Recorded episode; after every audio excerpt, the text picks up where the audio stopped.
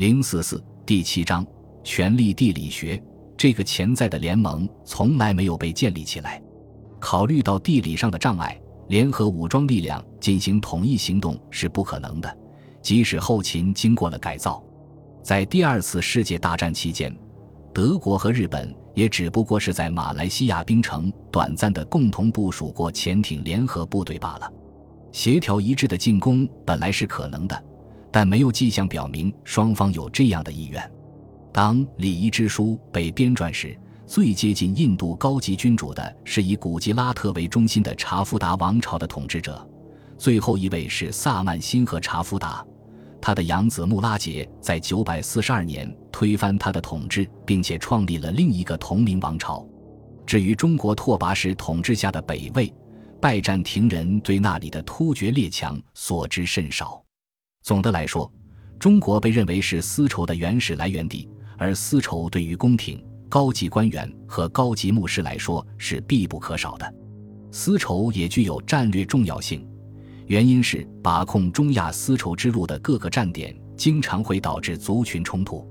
我们已经看到撒马尔罕两侧丝绸之路城市中的索格底人是如何通过促成与拜占庭的联盟来应对突厥汗国的到来的。此外，直到扎什丁尼统治时期。拜占庭人仍被迫通过萨珊波斯帝国进口丝绸，以增加其黄金财税收入。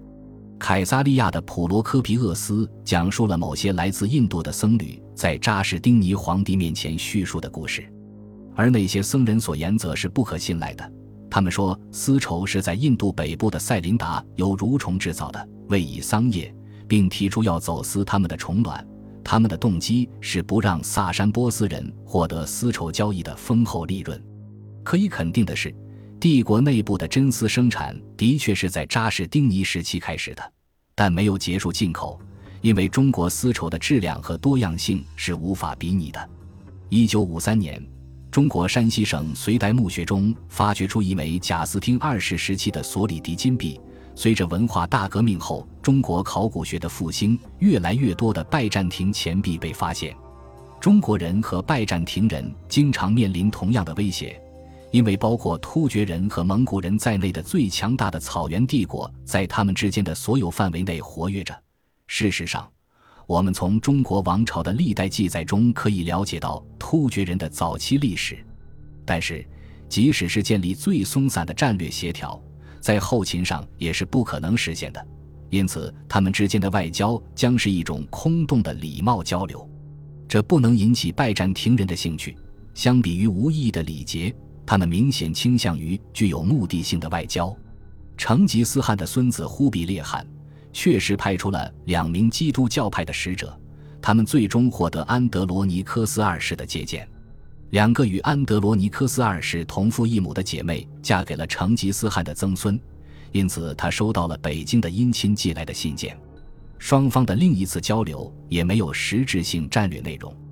而是为了自身利益。因三百七十二年，明朝的第一位皇帝洪武帝宣布与拜占庭皇帝合作。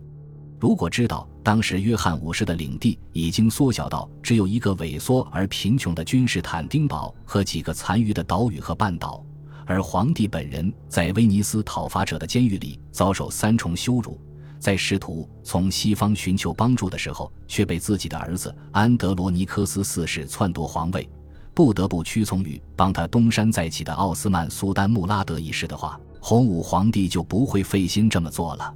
事实上。这一切似乎即将结束，但是帝国直到八十年后的一因四百五十三年才寿终正寝。这既是由于帝国运气上佳，也是因为残存治国之道的影响。洪武帝名叫朱元璋，曾是贫农、寺院仆人，也是反叛分子。